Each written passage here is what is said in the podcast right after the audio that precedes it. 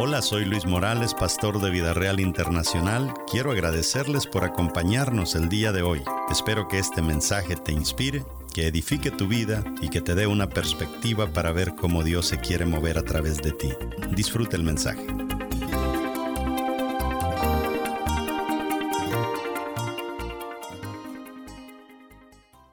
Dice, verso 13, y los hijos de ellos que no supieron, oiga lo que dice, los hijos que no supieron sobre estas instrucciones, ¿qué dice?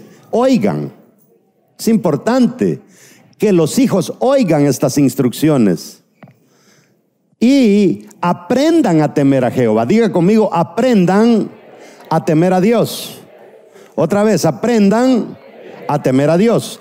En otras palabras, respetar a Dios, temer a Dios, honrar a Dios es aprendido.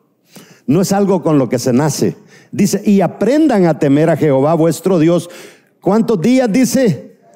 Todos los días que vivieren. ¿Por qué Dios hace énfasis que nosotros tenemos que respetarlo a Él todos los días y no a veces sí, a veces no? Porque es que Dios quiere que desarrollemos un hábito. Y si usted un día lo hace y otro día no lo hace, usted nunca va a desarrollar el hábito de tener ese respeto a Dios. Y dice, pasando el Jordán, dice, para tomar posesión de ella. Vamos a leerlo todo ahora. Y los hijos de ellos que no supieron, oigan y aprendan a temer a Jehová vuestro Dios todos los días que viviereis sobre la tierra a donde vais. Ok, nosotros, ¿a qué tierra? Usted me puede decir, pastor, pero eso es para Israel que llegó a la tierra prometida. ¿Y cómo se le llama la tierra que está después de aceptar a Cristo como nuestro Salvador? Esa es nuestra tierra prometida. Ahí estamos accesando las promesas de Dios. Mientras vivamos al otro lado de nuestra conversión, tenemos que respetar esto. Si usted quiere pasar la frontera y vivir de este lado de la conversión, hágalo, pero usted no es cristiano. La semana pasada dijimos que si perdemos el respeto a Dios, nosotros no podemos ir respetar a nuestro Dios. Él es lo más sagrado que nosotros tenemos. Mire, cuando yo voy a Israel, a mí me gusta ir eh, ahí por donde está el muro de los lamentos, al lado izquierdo hay una puertecita que uno paga, creo que son 24 shekels, eso equivale como a 6 dólares. Y lo llevan a uno a ver los muros originales del templo de Herodes y unas piedras inmensas.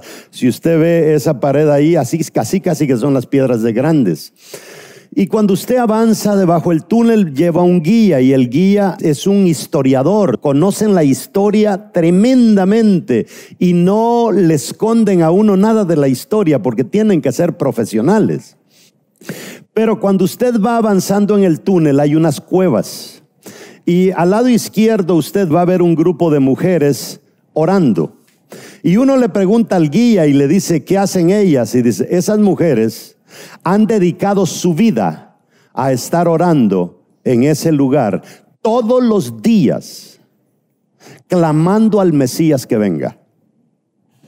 ¿Se imagina usted el trabajo de esas mujeres de estar ahí todos los benditos días, clamándole al Mesías que venga?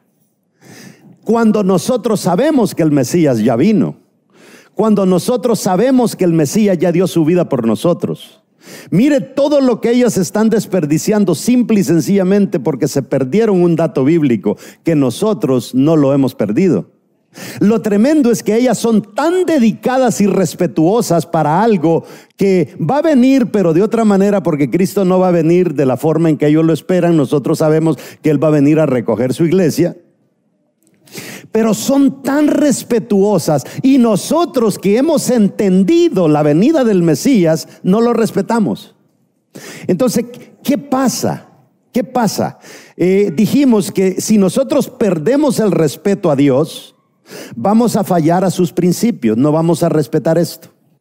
Entonces, cuando no respetamos esto, al no practicar sus principios, vamos a perder nuestro buen nombre automáticamente, mire, usted pudo haber sido un pillo en el mundo, pero cuando usted se convirtió y vivió un cierto tiempo cerca de Dios y comenzó a practicar cosas buenas, la gente dice, wow, ¿cómo cambió? Pero meta la pata una vez a ver qué van a decir de usted. Van a decir, ya ven, yo sabía, era un sinvergüenza si tenía que volver. ¿Sabe cómo le llama Pedro a eso? Dice, vuelve la puerca al lodo, vuelve el perro a su vómito. Así veía Pedro lo terrible que es respetar a Dios por un tiempo y después perderle el respeto y comenzar a vivir como que sí, como que sin nada. El problema es que cuando nosotros perdemos nuestro buen nombre, al perder el buen nombre perdemos nuestra reputación. Y ya la gente ya no va a creer en nosotros. ¿Sabe usted lo terrible que es vivir en un mundo donde vas a vivir 70, 80 años y nadie cree en ti? Ni tus hijos, ni tu esposa. Vas a un trabajo y el jefe ya no cree en ti. ¿Sabe lo terrible que es perder la credibilidad? Pero mucha gente no lo toma muy en serio. Dice, no, eso se recupera. Es difícil, ya va a ver. Son Ocho prédicas son de estas. Vamos ahorita por la número dos. Entonces, cuando nosotros perdemos nuestra reputación, al perder eso, perdemos el respeto de la gente. Y al perder el respeto, perdemos la confianza de la gente. La gente nos cierra la cuenta bancaria en su banco de la confianza. Y ya va a ver qué bonito se pone esto, porque ahora tiene sentido, ahora tiene sentido cuando la Biblia nos dice que todo lo que pidamos lo pidamos en el nombre de Jesús. Y todo lo que hagamos lo hagamos en el nombre de Jesús. ¿Por qué? Porque vamos a aprender más adelante que el que pierde la reputación, el que pierde el buen nombre, solamente lo puede recuperar de una forma y es conseguirse un mentor que sí tenga buena reputación y se agarre de la mano de ese mentor. Y la gente va a decir, bueno, si está al lado de ese pastor, si está al lado de ese mentor, seguramente está aprendiendo y está cambiando.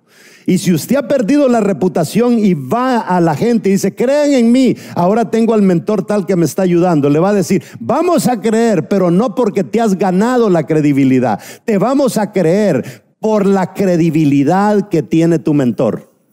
Por eso, lo que Dios nos dice en su palabra que tenemos que ir en el nombre de Jesús es como Dios diciendo, yo a ustedes no les creo, ustedes son una farsa, pero si vienen con un mentor agarrado de la mano del mentor, entonces sí les voy a creer porque el mentor no miente y ese mentor es Jesús. Eso es, eso es lo importante que debemos de entender, que todos nosotros de alguna manera hemos fallado. Pero una cosa es perder la reputación con la gente y otra cosa es perder la reputación con Dios. Y yo soy testigo de personas que han sido infieles, que nadie ha visto su pecado. Entonces, uno de pastor, pues lo embobaron. Y pecaron y se dieron gusto como quisieron y uno nunca lo supo. Y como uno nunca lo supo, nunca puso disciplina. Lo lindo del caso es que Dios sí los vio. Y Dios les monta una disciplina. Y sin darnos nosotros cuenta, creemos y decimos, ¿y por qué no fluye el hermano? Si él ha hecho todo bien, es que Dios le tiene disciplina. Y la disciplina de Dios no sabemos cuánto dura. Hasta de repente que pasan unos cuantos años, vemos que vuelve a recuperar el brillo la persona. Y es porque Dios nos cerró la cuenta de la confianza.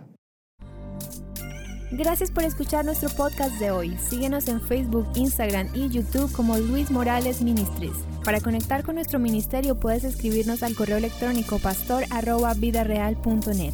Nos escuchamos en el siguiente episodio.